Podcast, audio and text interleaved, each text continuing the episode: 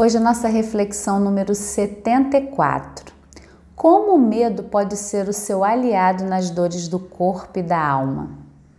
Nossa, o medo pode ser um aliado, mas eu passei a vida inteira evitando os medos. Você já percebeu que muitas coisas que a gente mais tem medo, elas acabam acontecendo? E eu digo que isso não é uma mágica, não é o universo se vingando da gente. A gente, para reconhecer e tratar e aliviar e até curar as dores do corpo e da alma, a gente precisa entender que temos emoções desafiadoras. Essas emoções desafiadoras, na minha perspectiva, elas têm a ver com a educação emocional que nós não recebemos. Geralmente, tem emoções que são muito tabu, né?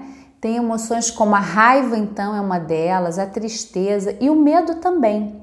É só você olhar numa praça, vai numa praça com crianças e uma criança vai falar assim: Eu tô com medo. E o que, que o adulto fala automaticamente? Não precisa ter medo, não, vai, vai, vai. E o que, que a gente aprende com isso? O medo é ruim, medo não é bom. E a gente começa a negar esse sentimento.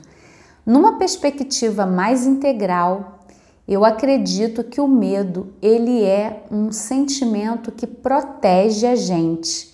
Se ele não é em excesso, né? Ele vai ajudar a você saber o limite, até onde você pode ir. E olha, gente, na nossa infância, e todos nós, eu falo isso porque é, é tão é só olhar, é só vai para uma praça, faz uma autoobservação. Se você é uma pessoa que o medo é um sentimento desafiador para você e você quer olhar para isso e você quer melhorar, além de você estar tá aqui fazendo as reflexões e, e vendo, numa oportunidade de estar tá numa pracinha com crianças, use esse momento. É muito aprendizado que a gente tem quando a gente está ali só percebendo. Uma criança que fala do medo dela, não, você não precisa ter medo. Eu vejo até os adultos com uma ansiedade de empurrar. Ai, essa criança vai ficar medrosa, não vai para a vida. Ai, vai, vai, vai. Para para refletir se talvez não foi isso que aconteceu com você. Você tem medo, tinha medo do escuro. Que criança não tem medo do escuro? E o que que você ouvia? Vai dormir, não tem nada aí não. Vai dormir. E você lá congelado ou congelada, com medo de dormir e tudo que precisava talvez era um abraço, falar, olha, eu vou ficar aqui com você para você dormir, eu entendo, você está com medo. E é muito importante isso quando eu falo para vocês que a gente, para curar as nossas dores do corpo e da alma, nós temos também que olhar a criança que está ferida dentro da gente. E foi muito difícil para ela lidar com algumas emoções que toda a nossa sociedade, os nossos pais, a, a, o mundo diz que a gente deve evitar. Então, o medo, ele pode ser um grande aliado, né? No programa do Planeta Eva, a gente vai aprofundando esses sentimentos para você olhar para sua criança, para você ver na infância como o meu medo era recebido, eu tinha um acolhimento quando eu estava com medo, ou eu tive que ficar um super. Eu não tenho medo de nada, o destemido, a destemida, e no fundo tem um monte de medo guardado aí, gerando dores em você. Então a gente pode aprofundar isso sim, né? Existe todo um, um módulo só para você olhar para essa criança ferida dentro de você e curar isso lá na origem. Mas por aqui eu peço a você para perceber como você está acolhendo o seu medo hoje, como você lida numa situação de desafio. E aí nós temos opções. Uma delas é essa: pessoa se retrai, eu tô com medo, eu não vou, eu nem me desafio, eu não vou nada, eu vou ficar aqui na minha zona de conforto. E o quanto isso limita o que você gostaria de alcançar, de conquistar, de realizar na vida, porque o medo está te paralisando.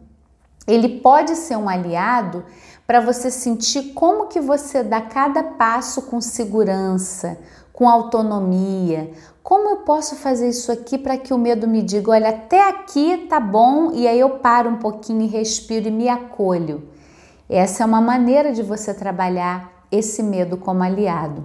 Um outro ponto, né, são vários mecanismos. Eu vou citar dois hoje aqui para você, mas é a pessoa destemida. Eu não tenho medo de nada, eu faço tudo, eu vou, realizo. Mas o quanto você está em contato com as suas necessidades e que às vezes isso virou uma coisa é, que te bota no automático. Você já não sente, você não celebra a sua conquista porque o medo não pode nem chegar perto. Porque se o medo chegar perto, você vai ter a sensação que você não vai dar conta de fazer, de realizar. Então você já não tem nem medo, nem olha para ele. Como seria incluir esse medo no seu olhar como um aliado para até onde você vai com segurança, com amorosidade, com autonomia, sem precisar gerar dores no corpo ou na alma. Muitas vezes crises de ansiedade, síndrome do pânico é, são sintomas, eu vejo como sintomas, tá? Embora seja considerado uma patologia e tal, sem a gente entrar na, na coisa da nomenclatura técnica, mas eu tô falando assim, a manifestação para mim é um sintoma que tá mostrando que você precisa lidar com medo de uma maneira mais perto, mais aliado seu. E como a gente não tem educação para isso, não temos um espaço para fazer isso, a gente nega esse medo e aí ele aparece em forma de sintoma. Então não sei também se é esse o seu caso, tá? Mas sem generalizações. Então queria dizer para você que o medo, ele pode ser um grande aliado para você dar os seus passos com segurança e com acolhimento. Tá bom? Deixa aqui nos comentários para mim como a sua criança era recebida no medo. Você pode colocar? O medo na sua família era um tabu? Podia ter medo? Não podia ter medo? Deixa nos comentários aqui para mim, vou adorar ler o que que você sentiu com essa reflexão. E tem aqui também no link da descrição nossas redes sociais. Vem participar do Planeta Eva. Vamos aliviar dores do corpo e da alma, reconhecendo também as suas causas emocionais de uma forma integral e natural. Até a próxima!